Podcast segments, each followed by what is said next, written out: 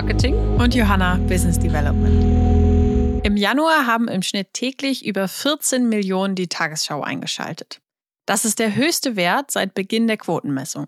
Elke, wie erklärst du dir das oder was meinst du, womit könnte das zusammenhängen? Also ich denke, dass das ziemlich sicher natürlich mit der großen Unsicherheit äh, zusammenhängt, die die Pandemie bei allen ausgelöst hat und alle eben auf der Suche nach verlässlichen Informationen sind. Und da kommen wir dann aber auch schon zum springenden Punkt, denn meiner Ansicht nach ist äh, die Tagesschau nun mal eine echte Newsbastion im deutschen Fernsehen und an ihre Reichweite kommt so schnell kein anderes Nachrichtenformat ran.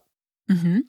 Und glaubst du, dass sich diese Zahlen auf diesem Niveau auch halten können und dass die Menschen auch nach der Pandemie vermehrt die Tagesschau einschalten?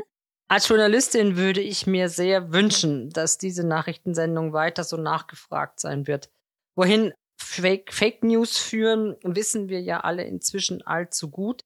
Und Institutionen wie die Tagesschau sind am Ende eben auch Stützpfeiler und Garanten unserer Demokratie, weil da nur verifizierte Informationen gehandelt werden. Allerdings muss man auch einschränkend hinzufügen, dass der Lockdown natürlich deutlich mehr Menschen abends vor die lineare TV-Kiste lockt, weil sie eben abends nicht unterwegs sein dürfen. Hm. Und schaust du denn die Tagesschau und wenn ja, warum? Also, wenn möglich, schaue ich sie auf jeden Fall. Und ich werde auch richtig sauer, wenn man mich zwischen 20 und 20.15 Uhr anruft. Ist vielleicht ein bisschen altmodisch, aber ich bin ein echter Nachrichtenjunkie und fühle mich ohne tägliche News und Updates richtig verloren und lost. Sehr interessant. Vielen Dank, Elke.